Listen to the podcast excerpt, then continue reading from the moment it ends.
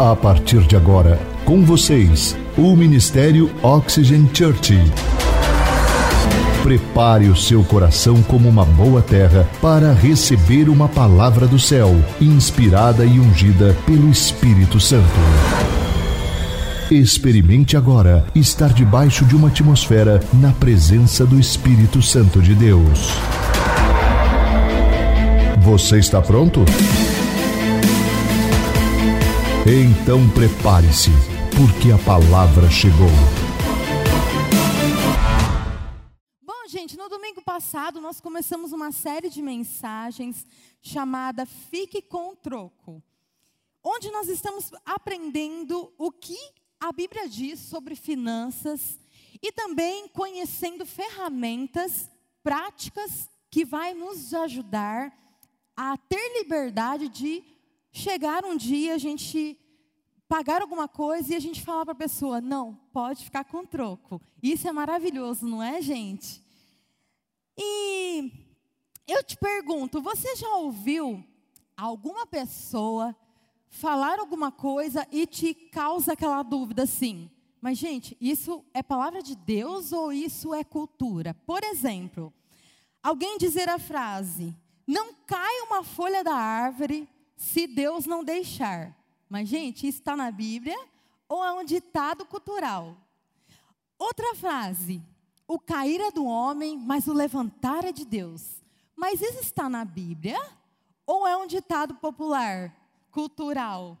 Por isso, gente, o título da mensagem de hoje é Quatro mentiras que a nossa cultura diz sobre dinheiro.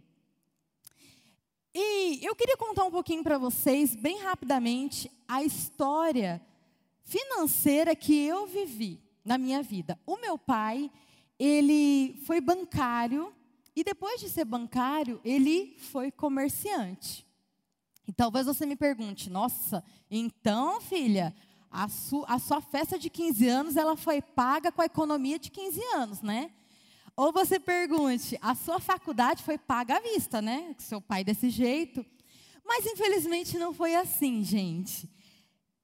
E o fato de não ser assim, algo muito mais maravilhoso eles me ensinaram. Sabe o que eles me ensinaram? Eles me ensinaram sobre o dízimo. O que a Bíblia diz sobre o dízimo? E a bênção para quem obedece e a maldição ou devorador para quem desobedece. E quando era criança, gente, eu dava o dízimo porque eu tinha medo, porque eu achava que esse devorador era um demônio. Eu falei assim: ó, oh, eu quero esse demônio longe de mim. Então, desde pequena, eu já dava o dízimo. Mas hoje eu entendo e já tenho isso no meu coração, um mandamento que eu quero praticar o resto da minha vida. Mas o fato é, por que eu te contei essa história rapidamente do meu pai? Por causa desse tempo que eles dedicaram para mim de ensinar o que a palavra de Deus diz sobre dinheiro, que mudou toda a minha vida. E eu pude ter um legado diferente. Então eu sou grata a Jesus por isso, por de tão pequena eu já sabia o que significava o dízimo. E sou grata aos meus pais por esse tempo que eles dedicaram para me ensinar isso. E se você não teve alguém para te ensinar, pois é isso que a gente quer tentar te fazer aqui. Nós vamos te ajudar. Calma, não é o fim. Não precisa falar, ah, mas eu não tive um pai bancário, um pai que sabia de finanças para me ensinar, ninguém sentou comigo. Tá tudo bem. Nós vamos tentar te ajudar. Então, um ponto importante que você precisa levar em consideração é o que? Se você fizer o que a cultura diz, você vai colher resultados o quê? Culturais. Mas se você fizer o que a Bíblia diz, você vai colher res resultados espirituais. E é sobre isso que a gente quer convidar você a tomar uma decisão, a melhor decisão hoje. Então eu quero passar por quatro mentiras que a nossa cultura nos diz sobre dinheiro, a cultura diz, e o que Deus diz. João 8 e 12 Jesus disse: Eu sou a luz do mundo. Quem me segue nunca andará em trevas, mas terá a luz da vida. Quando nós pensamos no nosso mundo hoje, é um tema obscuro. Talvez é um tema que traz sofrimento, traz vergonha, traz culpa para algumas pessoas. Talvez é um lugar de escravidão, é um lugar de olhar para trás e ver todos os erros que você cometeu, erros financeiros, e talvez você tenha realmente cometido tudo isso, talvez você, alguém fale, não, você merece por tudo que você fez de errado. Mas o fato é, gente, quando a gente filtra novamente todas essas coisas com a palavra de Deus, algo muda. A, a mesma coisa que a gente fez, quando a gente passa pelo filtro da palavra de Deus, a gente vê uma luz, a gente vê uma esperança de que sim, eu posso consertar as coisas. Se eu, se eu aprender o que a palavra de Deus diz, eu posso consertar as coisas. Então, a primeira mentira que a cultura nos diz sobre dinheiro é essa frase aí que está aparecendo para você. Você será feliz se comprar tal coisa em branco. Você será feliz se você comprar um carro mais novo. Porque se você dirigir um carro mais novo, pensa nisso, você vai ter status. Você será feliz se a sua casa for um pouquinho maior. Porque se, ela, se a sua casa for um pouquinho maior, já vai dar para você plantar salsinha e cebolinha. Você será feliz se você comprar o novo iPhone 12. Ah, se você comprar o novo iPhone 12, sabe o que vai acontecer? As pessoas vão te respeitar. Você será feliz se você comprar um Air Jordan. Ah, filho, se você tiver um tênis Air Jordan, você é um cara estiloso, você é uma menina estilosa. Então, essa mentira que a, que a cultura nos diz. Você será feliz se você comprar. Então, gente, essa mentira assumiu completamente a nossa cultura. Porque nós vivemos numa cultura que adora as coisas e a gente realmente acredita que a novidade das coisas impulsiona a nossa felicidade. Por exemplo, as pessoas que é viciado em receber caixinha pelo correio, né? Mas se essa for a sua base, o que, que vai acontecer? Você vai parecer um rato numa roda, sempre dependendo de uma caixinha nova. Ai, Jesus, deixa eu ver se chegou mais alguma caixa hoje. E o interessante é o que você vê na palavra de Deus que Deus fala muito mais sobre dinheiro do que sobre céu e inferno. Então, se ele fala mais sobre dinheiro do que o céu e o inferno, quer dizer que o dinheiro é um assunto muito importante para Deus e que ele leva muito em consideração e que ele deixou muitos versículos, muitos ah, conselhos para que a gente não errasse nesse ponto, certo? Então, você vai ver, ah, tanto ali, por parábolas, nossa, várias parábolas. Se você for estudar as parábolas, a maioria fala sobre dinheiro. Ou no Antigo Testamento. Enfim, tudo que você vai ver sobre dinheiro, que é muita coisa, é o quê? É um pisca-alerta, é um aviso, certo? Por exemplo, tem conselhos para os ricos em Salmo 62, 10, que diz: se as suas riquezas aumentam, não ponha nelas o coração. Tem conselho também para o pobre. Em Provérbios 28 e 3 diz: O pobre que se torna poderoso e oprime os pobres é como a tempestade súbita que destrói toda a plantação. Tem conselho para o generoso. Em Provérbios 11 e 24 diz: A quem dê generosamente, e vê aumentar as suas riquezas. Outros retêm o que deveriam dar e caem na pobreza. E afirma: o generoso prosperará. Quem dá alívio aos outros, alívio receberá. E a parábola do rico insensato, que é o que? Ele queria o que? Construir um celeiro maior. E Jesus chama ele de insensato. Por quê? Porque ele queria armazenar mais bens para si mesmo, mas não era rico para com Deus.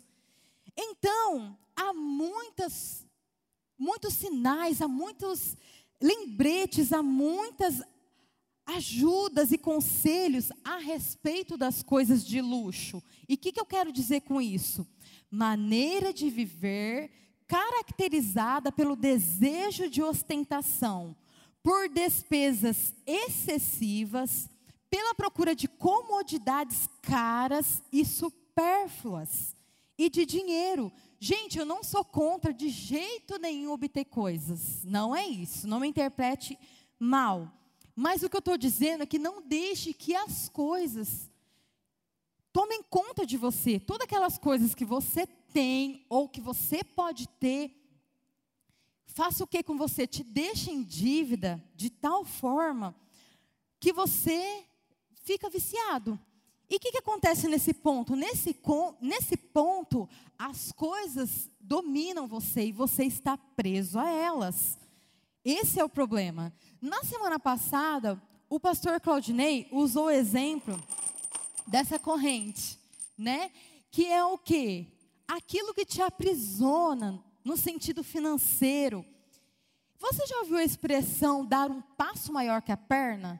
O que, que significa isso? É você fazer alguma coisa que você não tem condições para isso. A Bíblia diz em Provérbios 22, 7: quem toma emprestado é escravo de quem empresta. Ou seja, você está acorrentado àquela dívida, você está amarrado, acorrentado àquela pessoa que você emprestou. E quando você não e quando você compra coisas que você não pode pagar, o que, que acontece? Você fica endividado, não é verdade? E por isso que a gente fala que há uma escravidão. Quando você comprou e não conseguiu pagar, pronto, já ficou escravo. E quando você é escravo, gente, você não tem escolha. Por mais que você ache, você não tem opções. Quer ver um exemplo? Muitas pessoas querem fazer coisas diferentes na sua vida e elas não podem por quê? Porque elas estão na escravidão. Na escravidão do quê? Da parcela do carro, do financiamento no banco que ela fez, do financiamento da faculdade. Então, são várias coisas que, que acontecem que ela não consegue ter margem para fazer alguma coisa diferente com a sua vida. Ela não tem um controle. Vocês estão entendendo? É algo que te aprisiona. Então, se você deixar as suas coisas possuir você, então, quando a sua identidade, o seu contentamento, a sua alegria, a sua satisfação está nas coisas, o que, que acontece? Isso não só te aprisiona, mas isso te aprisiona de, um, de uma forma emocional. Isso afeta o seu coração, te deixa ruim, não é verdade? Em Mateus 6 e 24, Jesus disse: Ninguém pode servir a dois senhores, pois odiará um e amará o outro ou se dedicará a um e desprezará o outro. E aqui, fantástico esse término do versículo. Vocês não podem servir a Deus e ao dinheiro. Então, o que nós fazemos com isso? Porque na nossa cultura diz: não, as suas coisas é tudo seu, é seu, você merece, você trabalhou, compre mesmo, é tudo para você. E quando isso, muitas vezes, torna aquela fundação que você acha que nunca vai acontecer com você. Você fala, não, comigo, eu entrar em dívida, eu ser escravizado por financiamento, alguma coisa, você acha que nunca vai acontecer com você.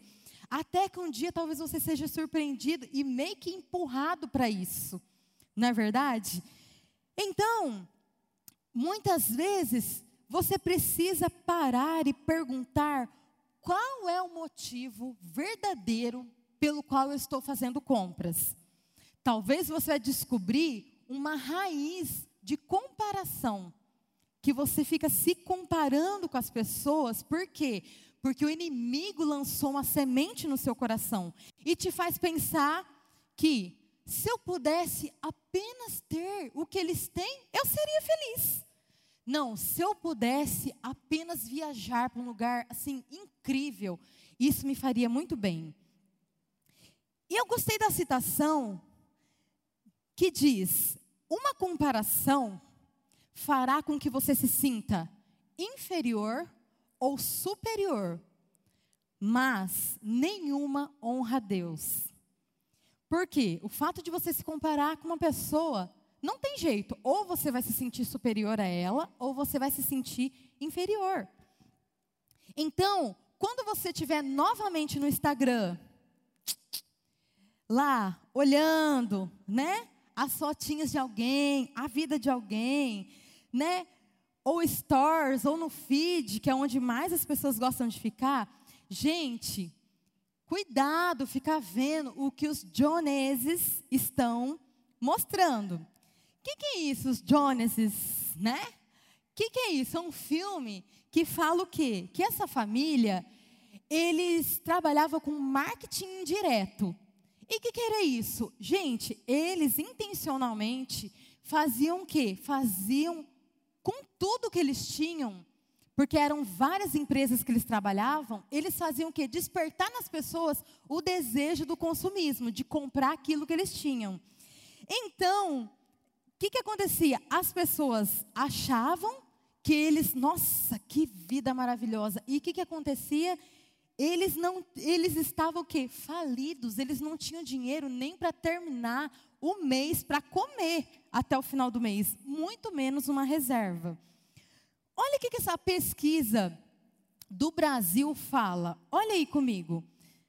A pesquisa mostra que 60% dos brasileiros vivem de salário a salário. Ou seja, o dinheiro acaba também antes do mês chegar. E ele tem que aguardar o quê? O próximo salário. 17% sempre ou frequentemente precisam usar cartão de crédito, cheque especial ou até mesmo pedir dinheiro emprestado para conseguir pagar as contas do mês. 55% não teriam 200 reais para uma emergência. E só 10% guarda sempre ou frequentemente.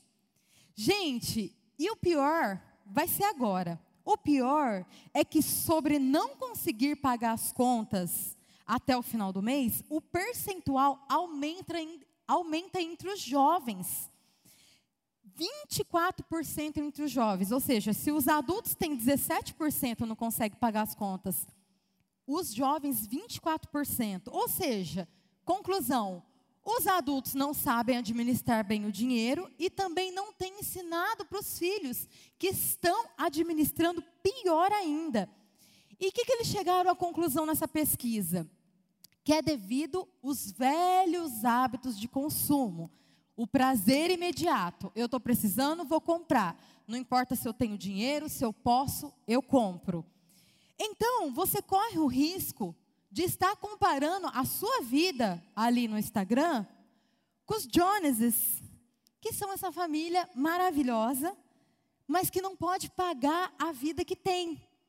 Esse é o risco que você corre. Então, na rede social, eu sei que é uma loucura, gente. É tipo anabolizante. Tudo aumenta quando você vê uma foto. É coisa maravilhosa.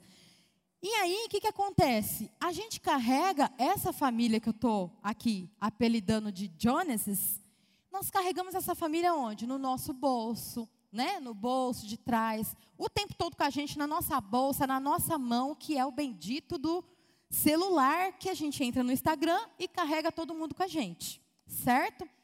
E aí, gente, o pior disso é o quê? Que a gente não compara só o nosso estilo de vida com o estilo de vida deles a gente compara todo o resto da nossa vida com essas pessoas. Isso é horrível, gente. E eu, eu me lembrei de um exemplo, é, um dia específico, eu rolando a tela do celular, eu vejo ali no Instagram uma família linda, um casal com três filhos. E sabe, quando você vê alguém com três filhos, você tem dois, você fala assim, gente, como que eles estão fazendo para educar essas crianças? Jesus amado, eu com dois já estou dando, sabe? Estou pedindo assim, água no deserto. E aí você já pensa isso. E aí, o que, que aconteceu?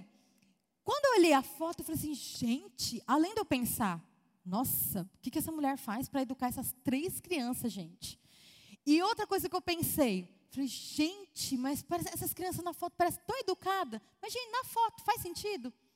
Nossa, essas crianças parecem tão educadas na foto. Enfim, gente, mas a foto era maravilhosa. Eu vou descrever para vocês. Aquela família estava num jardim de outono, aqueles galhos secos, aquela luz maravilhosa, perfeita para foto, sabe? Todo mundo combinando a roupinha, aquelas roupas tudo sincronizada, todo mundo na ordem do maior para o menor. Ah, gente, que foto linda! Que linda, de verdade, foto linda demais. E aí, o que, que acontece? Não, não bastasse isso, todas as criancinhas estão olhando para a câmera, bonitinho. E para completar, não podia fechar melhor. Um texto embaixo do Instagram. Tenha um lindo Natal. Ah, gente, o que, que aconteceu comigo naquele dia? Primeira coisa que eu disse. Nossa, gente, não tem uma foto assim bonita de família. Oh, Jesus, começou. E aí, gente, não bastasse isso, eu comparei aquele dia meu de Natal com a foto que eu estava vendo daquela mulher. E eu já tinha acordado cansada. Falei, ah, já acordei cansada, Jesus. Eu tenho casa para limpar, misericórdia. Eu tenho que pensar: o que, que, eu vou fazer para janta hoje de Natal? Que roupa que eu vou usar? Vixe, meu Deus, tem que fazer unha. Meu Deus, tem que escovar esse cabelo, tem que lavar, ainda tem que ter tempo para escovar ele. Eu tenho que fazer a janta. Gente, eu tenho uma criança pequena para cuidar, eu tenho uma filha adolescente. Ah, gente, aquilo já me deu um estresse. Eu falei assim: molecada, levanta aí, vamos limpar essa bagunça. Mas por que, gente? De repente mudou aquilo que eu estava sentindo. Gente, era para eu ter calma, calma, é um dia de Natal. Vamos ter calma, vamos já acordar na paz de Jesus, né? E vamos estar tá no clima do Natal. Mas o quê? Porque eu tomei uma decisão errada de olhar o celular assim que eu acordei. E o que, que aconteceu? Aquilo mudou todo o meu dia. E eu comecei a pensar: gente, como essa mulher consegue fazer isso? Meu Deus, como que ela consegue estar feliz assim, desse jeito? Aconteceu já isso com você, gente? Você olhar e falar assim, gente, será que é só comigo que isso acontece? Ou talvez você está percorrendo as redes sociais, né? Continuando aqui no celular, e você vê alguém que reformou a cozinha. E a pessoa posta aquela foto do antes e do depois. Ah, gente, aquela cozinha maravilhosa, aquela bancada assim que você fala, nossa, gente, uma bancada dessa dá vontade de até cozinhar. Meu Deus, aquela decoração maravilhosa, sonho da sua vida. E você fala assim: Meu Deus. E quando você termina de ver aqui, você vai para sua cozinha e você já começa a achar defeito na cozinha. Não tinha nada. Nunca você fez comentário. Foi só olhar a foto da pessoa, já começou. Nossa, essa cozinha é muito estreita. Ai, gente, eu vou para o fogão, a geladeira já está aqui em cima de mim. Então, gente, você percebe o que acontece? né? E aí, quando não, você fica torcendo para os irmãos à obra, né? Escolher a sua cozinha para reformar. Eu vou orar, eu creio em nome de Jesus que Ele vai vir um dia aqui na minha casa reformar, porque eu adoraria ter uma cozinha clara e arejada, que ventilasse nela, e a gente não ficasse cheirando fritura quando frita um ovo. Então, gente, é assim que acontece. Quer ver mais um exemplo? Aquela pessoa que postou uma foto com o carro que ganhou. E você olha aquele laço vermelho em cima do carro, gigante, aquela coisa linda, maravilhosa. E você, gente, com um Chevette 87, com 300 quilômetros rodados, você fala assim: Meu Deus, você está entendendo que a gente começa a se comparar? Enfim, quando você vê as redes sociais, você não vê a história por trás dela. E é isso que eu quero te chamar a atenção agora. Você não vê uma mulher tentando educar os filhos, que às vezes não quer obedecer e muitas vezes não quer fazer a tarefa. Não, você vê três crianças lindas, entendendo? E sorridentes naquela foto. O que está no Instagram, então, o que está no Instagram não é a mesma coisa de algo que está por trás. Por exemplo, talvez um financiamento que aquele casal fez para reformar a cozinha e agora o marido foi demitido e eles estão apavorados. Talvez aquela pessoa que ganhou o carro, você não vê quanto tempo ela andou a pé e nunca reclamou. Ou é, gente, porque ela pode. E você já viu um ditado: quem pode, pode, quem não pode, se sacode? Então, para de cuidar da vida dos outros e cuide da sua vida. Pare de se comparar às pessoas, gente. Eu sei que isso às vezes parece grosseiro, mas muitas vezes a gente tem que receber uma palavra dessa. Por quê? Porque às vezes você não vê nada disso quando você está vendo as fotos e comparando a sua vida com a das pessoas. Você não vê nada disso, mas, gente, isso é um lembrete para gente. Isso é ó, um pisca do quê? Porque nós podemos cair nessa armadilha, todos nós. Ninguém está impune de cair nessa armadilha. Então, quando você compara a sua vida com a vida de outra pessoa, sabe o que vai acontecer com você imediatamente? Como aconteceu comigo. Ah, cai um descontentamento no seu coração, cai um nível de vazio. E mas tudo por quê? Porque você está interpretando e tirando conclusões erradas. E tem pessoa, gente, que vai gastar dinheiro para ter um estilo de vida que acha que todo mundo está vivendo, mas eles estão perdendo. E então você chega, tá, entendi tudo. Como que eu faço então, pastora, para quebrar não esse ciclo da comparação, mas o que? o que o mundo, a cultura diz, que é aquela frase que eu falei para vocês: se você puder ter apenas isso, você será feliz. Né? O primeiro passo, vou abrir um parênteses aqui para dar três passos para você, como você pode quebrar esse primeiro ponto aqui ah, na sua vida. Primeiro passo, gente, é gratidão, tá? Christine Kane disse: gratidão não é apenas o que ele nos deu, é o que ele confiou a nós. Essa frase é muito, muito bonita. Mas olha também o que diz em Lucas 16, 10, 11. Quem é fiel no pouco, também é fiel no muito.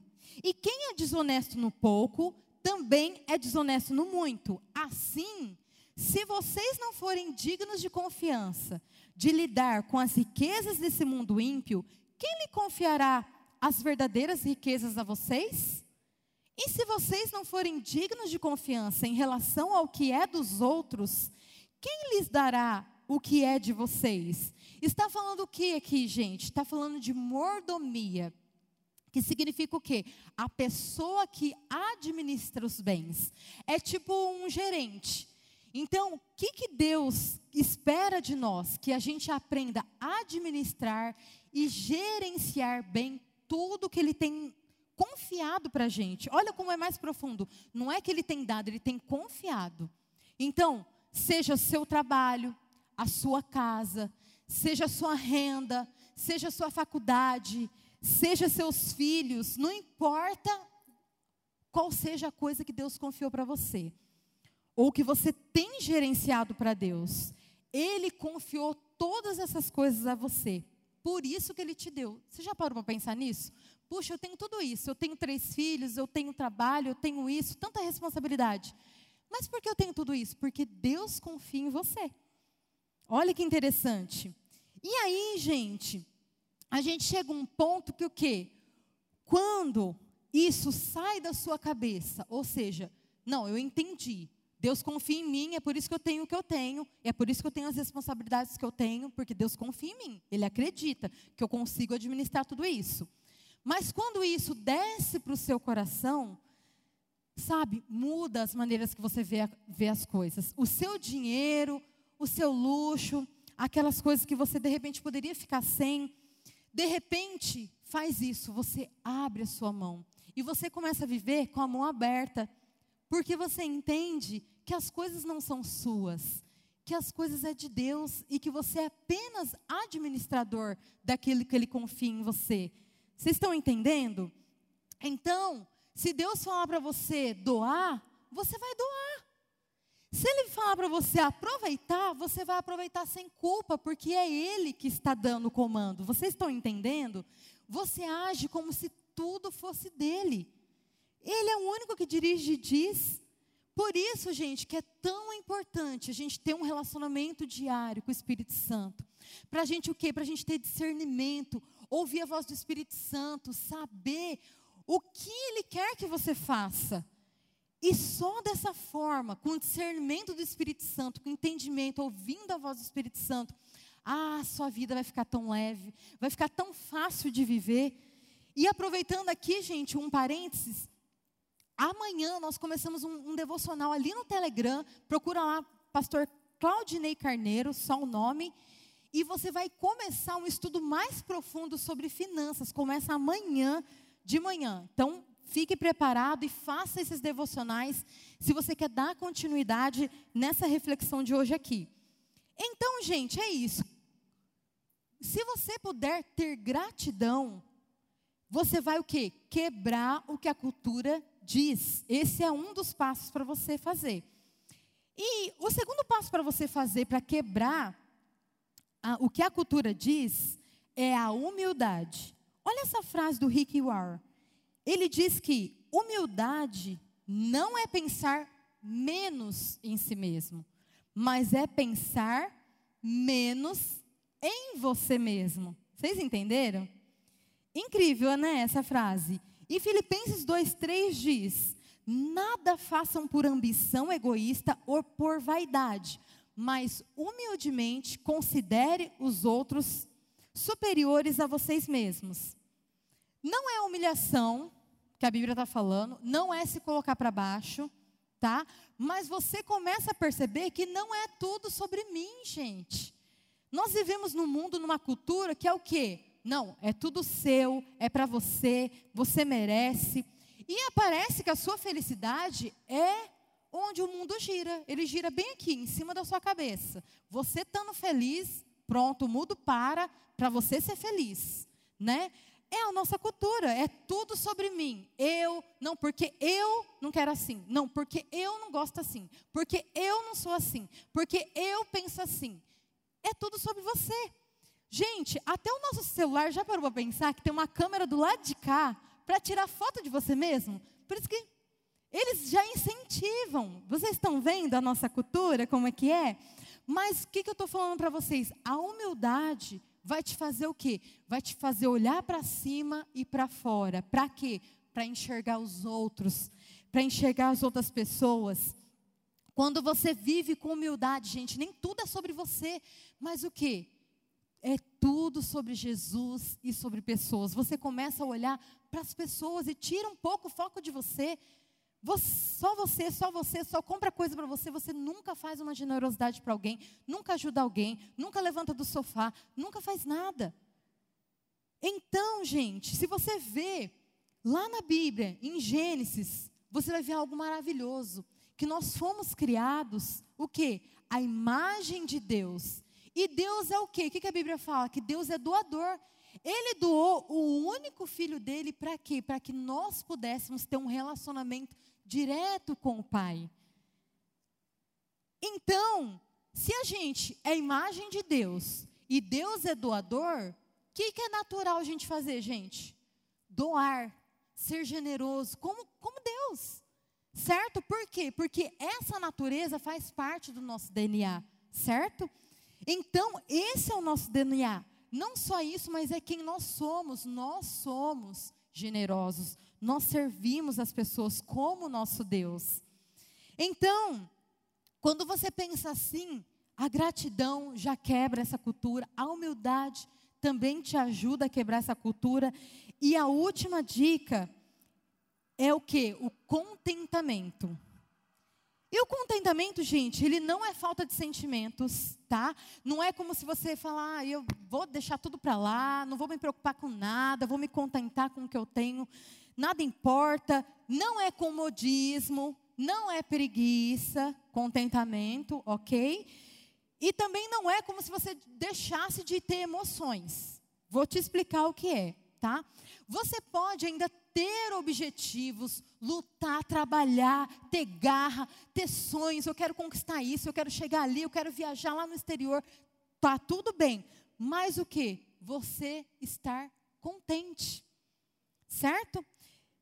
Eu vou contar uma história para vocês que aconteceu comigo. É, gente, eu estava fazendo as contas, aqui em Marília eu já mudei seis vezes. Jesus, misericórdia, mudança, não. E aí, o que, que acontece? Um dia, numa dessas casas que a gente morou, eu acordei de madrugada e sempre o pastor Claudinei acorda mais cedo que eu. E quando eu, passando por ele, ele falou assim, amor, deixa eu te contar um negócio. Acabei de ver um rato. Eu falei, não, você está de brincadeira. Não tem um rato aqui não. Bem na hora que eu vou orar, esse rato endemoniado vem sair. E aí, gente, o que aconteceu? Gente, mas o que aconteceu? Imagina, eu não fui para onde eu tinha que orar. Eu falei assim, filho, estou voltando para trás. Voltei para o quarto, falei, vou orar aqui mesmo. E o que, que acontece, gente? Mas não parou nisso. Sabe o que aconteceu? Aconteceu isso, eu não pude mais orar no lugar que eu estava acostumado, e isso é ruim, né? Quando você está acostumado num lugar, você muda, parece que muda, bagunça a sua cabeça, né? E aí, o que, que aconteceu além disso? Não bastasse isso, na semana, gente, foi uma tribulação. Achando rato na máquina, achando rato para cá, para lá. Gente, eu sei que foi me dando. Gente, sério, eu fiquei até com nojo de cozinhar no fogão. Me deu uma sensação muito esquisita. E, e enfim, que, que eu quero contando isso para vocês? Que eu me lembro que quando aconteceu isso nessa semana, gente, foi me dando um negócio tão ruim, um negócio do cão, que eu terminei a semana pensando em mudar. Pensando em mudar, gente. Falei assim, gente, eu vou mudar daqui. Eu não vou ficar aqui. Eu não vou ficar onde tem essa peste de rato. Porque não sei o quê.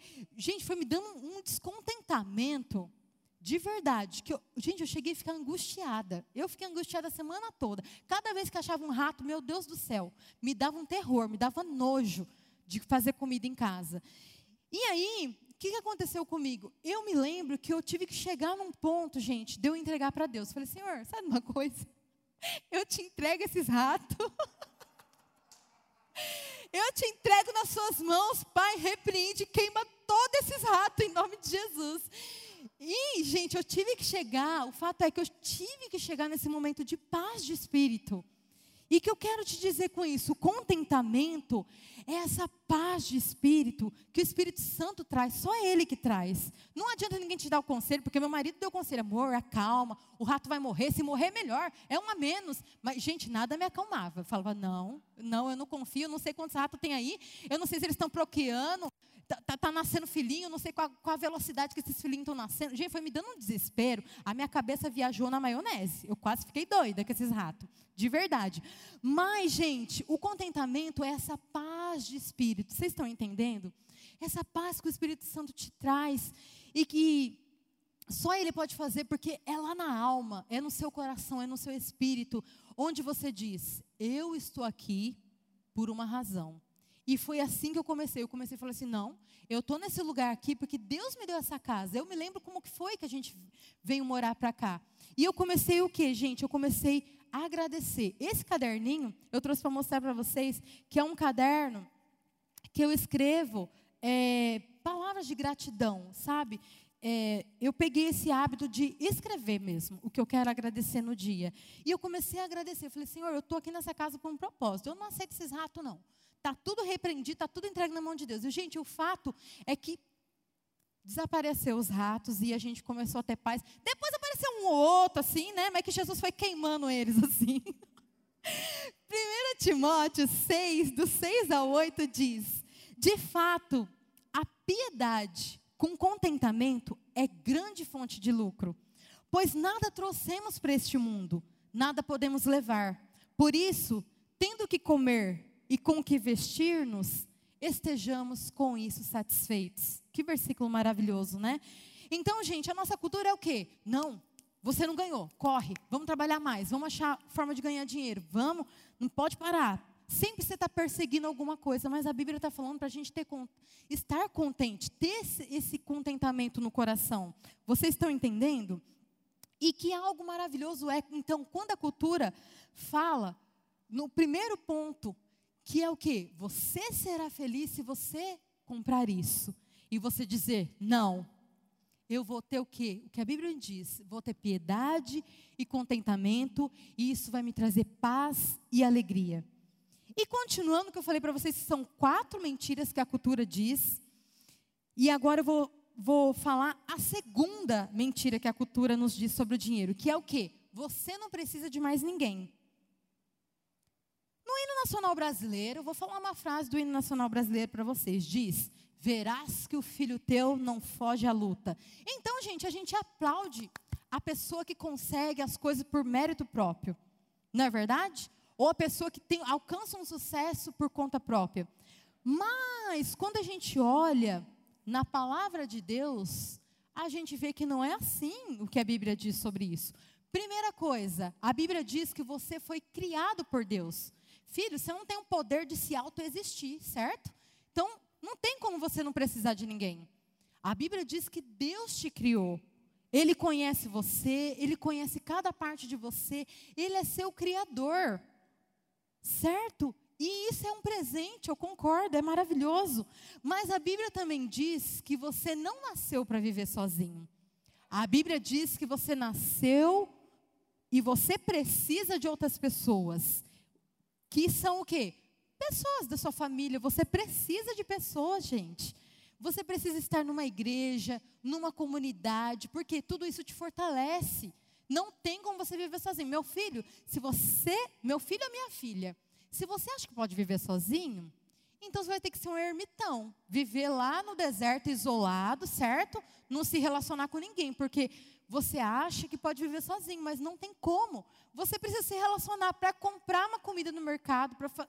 não vai ter como. A não ser que você seja mudo, né? Que você viva no deserto e que você viva isolado, ou talvez numa floresta, né? Que aí você não vê ninguém, não tem que ter relacionamento com ninguém. Então, gente, é, prime... E a terceira coisa, falei que a primeira, você foi criado por Deus. Segundo, você não nasceu para ser sozinho. Deus quer que você se relacione com pessoas. E a terceira coisa que você precisa levar em questão é o quê? Se você é casado, a primeira pessoa que você tem que aprender a conviver é com o seu cônjuge. É, olha aí Jesus falando. Ou seja, gente, você tem que aprender a viver o quê? Em unidade. Não é viver mal, é viver bem. Deus quer que você viva bem. Porque foi ele que criou o casamento. Construindo algo juntos, sonhando juntos, conversando juntos, planejando juntos o, o futuro, o que vocês querem fazer. Não, mas a nossa cultura sabe o que ela diz? Não, é cada um por si e Deus por todos. Não é isso que o ditado diz? Fica com o seu salário, que eu fico com o meu, paga a sua conta, que eu pago a minha. É, agora vai dar uma apertadinha aqui. O que a gente percebe é que cada um está correndo a sua, a sua corrida. Parece até que os casais estão competindo. Competindo para ver quem trabalha mais, quem ganha mais, quem está mais cansado, quem tem mais responsabilidade. Gente, nós vivemos nesse tipo de cultura. E aí a gente ouve frases na cultura como essa: Eu trabalho duro, eu ganho dinheiro, minha esposa fica em casa e cuida das crianças. E outra coisa, se eu ganho mais, eu decido o que eu vou fazer com o dinheiro. E você percebe, gente, que é exatamente aqui que começa a separação? Sem os casais perceberam, é exatamente aqui que eles começam a separar. Porque é meu dinheiro, seu dinheiro. Então, para cá e para lá. E eu sei, gente, que o que eu estou falando aqui, eu sei que aperta o sapato, não é verdade? Mas eu estou falando aqui para você que isso é algo da cultura, que nós aprendemos, não é algo que a palavra de Deus diz. Talvez você me diga, uma mulher, não, não, não, eu trabalho, eu não dependo de homem nenhum. Eu trabalho, filha, eu até ganho mais, viu? Mas, gente, você não pode esquecer, mulheres, com muito amor e carinho falo isso para vocês, e homens também, mas agora, mulheres, que quando você se casa, a Bíblia diz, e o pastor que fez o seu casamento leu para você no dia do casamento. Ele falou que vocês se tornarão uma só carne. E isso, gente, quer dizer em todas as áreas da sua vida. Por que você achou que o dinheiro está separado? Então, tornar uma só carne em todas as áreas da sua vida, inclusive no dinheiro. E aqui, gente, é onde o inimigo coloca conflitos. Né? Por quê? Uma das causas de divórcio é o dinheiro. É esse assunto. Como casal, gente, vocês precisam ter contas conjuntas. Pois é, eu sei que está apertando um pouco mais. Gente, vocês precisam aprender a administrar juntos a família de vocês, a casa de vocês, as finanças de vocês, os sonhos de vocês. E não adianta fugir da conversa. Não adianta, ah, nesse assunto eu nem toco porque é briga lá em casa.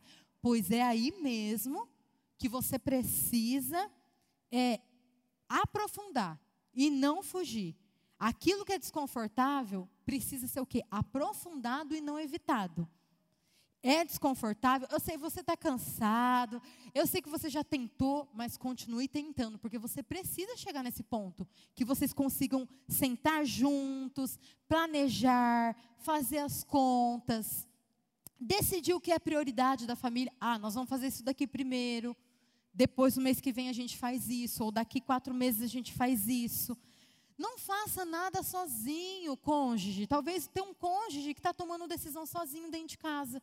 Não está conversando, não está passando tempo. Por quê? Porque dá muito trabalho. Mas, gente, Deus quer que a gente aprenda a se relacionar. Você que é casado, não faça nada sozinho. E talvez a esposa ou o esposo está aí do lado te cutucando, falando: Ó, oh, Deus está falando.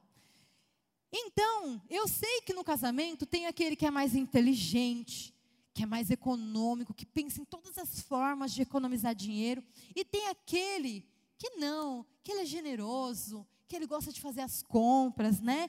Ele ama gastar um pouquinho, pedir alguma coisa no iFood. Mas, gente, essas coisas não são ruins, elas são boas. É isso que traz equilíbrio, entendeu? É isso que faz a panela juntar com a tampa. É, é por isso que vocês dão certo, porque se vocês fossem iguaizinhos, imagina, dava pipoco, certo? Então, gente, é nessa dança juntos, de conversar, de ajustar, de enfrentar aquelas conversas difíceis, mas necessárias no casamento, é que você aprende a ter empatia, você para para ouvir os sonhos do seu cônjuge. Você já sabe todos os sonhos que ele tem? Já parou para pensar nisso? Ouvir quais são os desejos dele, o que, que ele o que, que ele deseja, o que, que ele aspira em todos os sentidos da vida. E vocês trabalharem juntos para alcançar esses objetivos. Então, gente, a chave aqui é levar diante do Senhor. Ter uma conversa com seu cônjuge. Mas se não adiantar, terceira coisa que você pode fazer é chamar alguém para quê? Para te dar dicas financeiras. A gente já fez isso uma vez. Ah, certa vez, eu e o pastor Claudinei, nós decidimos chamar um mentor. E a gente abriu todas as nossas finanças para ele. E ele nos explicou, porque a gente tinha muitas dúvidas, a gente não sabia o que, que pagava primeiro. A gente não sabia o que fazer, por onde que era correto a gente começar. E ele nos instruiu. Então, gente, o fato é, não deixe que a má administração financeira separe vocês. E aqui eu quero falar também com os jovens. Jovem, se você é jovem, deve ter alguém perto de você que sabe mexer com finanças. Se você está precisando, pede ajuda dele, fala: Olha, eu estou precisando de ajuda, eu gastei muito, eu comprei muito no Mercado Livre, já vai confessando os pecados, gastei muito na Amazon, eu estou precisando de ajuda, eu não sei o que fazer. Vai ter alguém que vai poder te ajudar. Né? E talvez você precisa parar para pensar um pouquinho qual é a verdadeira motivação que você está comprando tanto. Será que não é porque você está entediado, às vezes está só estressado? E se você fizesse alguma coisa que não fosse mexer no celular, talvez você conseguiria relaxar, descansar. E eu sei que às vezes você que mora sozinho, às vezes é difícil, né? Você achar uma saída, um, talvez você esteja com um problema financeiro. E é mais difícil realmente achar uma saída, mas sempre tem uma saída, gente. Primeiro Deus e também pessoas que Ele colocou do nosso lado que a gente só precisa ter humildade para pedir ajuda. E a terceira mentira que a cultura nos diz sobre o dinheiro é que você é o seu erro. E eu vou te explicar. 2 Coríntios 5,17 diz: Portanto, se alguém está em Cristo, é nova criação. As coisas antigas já passaram, eis que surgiram coisas novas. Então, se você está assistindo aqui e já teve problemas com dinheiro, eu quero te dizer uma coisa. Isso vai acontecer na vida. Gente, quem é que nunca teve problema com dinheiro? Fala para mim. Então, na nossa cultura, eu sei que há muita pressão e que às vezes as pessoas nos julgam por aquilo que nós temos. Às vezes a pessoa pega o salário líquido que você tem, tira o que você deve e aquilo que sobra, ela faz como se fosse seu valor. E isso, gente, não pode se tornar o seu valor próprio, porque isso não está certo. Você não é o que você tem. Não foi a declaração que a gente fez Eu não sou o que eu tenho, eu não sou o que eu faço, eu não sou o que as pessoas dizem sobre mim. Eu sou amado por Deus, eu sou quem Ele diz que eu sou, e eu sou filho amado, e ninguém pode mudar essa verdade. Você tem que estar firme isso no seu coração. Então, eu quero te contar uma história. Eu até trouxe aqui para vocês. Sabe, gente, eu já cometi muitos erros na minha vida. E um dos erros que eu cometi e que me aprisionou por muito tempo foi ter emprestado um dinheiro da minha avó. Ah, gente, isso me fez tão mal. E eu levei muitos anos para pagar essa dívida. E quando foi um dia, a minha avó falou: Ó, oh, eu tenho a promissória para te dar. E eu trouxe aqui para mostrar para vocês. Ela falou: Eu tenho uma promissória para te entregar. Eu esqueci de te entregar quando você terminou de pagar. Ah, gente, ela não sabe que aquilo significava para mim. Naquele dia, ai, gente, me deu uma alegria tão grande de ver aquela promissória na minha mão e ela está aqui. Porque, gente, aquilo me atormentava. Eu falava, gente, que absurdo. Eu emprestar dinheiro da minha avó porque eu não guardei reserva. E tive uma emergência e tive que emprestar da minha avó. Gente do céu. E hoje eu tenho essa liberdade de rasgar uma promissória. E eu tenho certeza que é isso que Deus quer dar para você também. Você ter essa liberdade de falar assim: não, eu cometi um erro, mas eu posso consertar. Deus vai me dar sabedoria, Deus vai colocar pessoas no meu caminho e eu não sou o erro que eu cometi no passado. Então, gente, não deixe que os erros te empoderem. Mas também não deixe que eles te façam acomodar. Você fala, não, ah, eu sempre faço isso, e você fica repetindo coisas que você errou. Sabe, gente, esse empréstimo que eu fiz aqui da minha avó foi a única e a última pessoa que eu emprestei dinheiro, porque eu aprendi a lição. Eu vivi os anos de escravidão, o quanto eu sentia mal toda vez que eu tinha que ir na casa da minha avó. Eu evitava. Se eu pudesse, eu não ia. E aí, eu quero que você pense nisso. Então não se acomode. Porque tem um ditado que diz, gente, errar é humano, mas permanecer no erro já é burrice. Então, se você está fazendo uma coisa que está repetindo, gente, para tudo. Para e pense no que você está fazendo. Isso está errado. Mas também não permita que você seja um legalista e você fala, puxa, eu errei, não adianta, eu sou assim, eu não consigo, eu não posso e começa a listar, fazer aquela lista de todos os erros financeiros que você já fez até hoje. Gente, encontre um meio disso, que é o que? A graça de Deus. A graça de Deus, existe uma graça de Deus que você pode descansar, e não só descansar, você pode receber. Recebe a graça de Deus se você está precisando disso hoje. E a quarta e última mentira, terminando a nossa reflexão aqui. A quarta e última mentira que a cultura nos diz sobre o dinheiro é que você só vive uma vez. Gente, se você pensar desse jeito, com essa mentalidade, sabe o que vai acontecer? Você só vai pensar no prazer imediato. Você só vai pensar na recompensa imediata. Você só vai pensar no hoje. Você vai falar assim: eu quero, pronto, acabou. Eu quero, não tem problema se eu não tenho dinheiro. Eu vou comprar, vou passar no cartão de crédito. Mas que eu quero hoje, eu vou ter, pronto, acabou. E, gente, quando você se vive assim, com esse pensamento, você não pensa nas consequências, você não pensa no futuro. Mas olha o que Provérbios 13, 22 diz: O homem bom deixa herança, e olha para quem? Para os filhos dos seus filhos.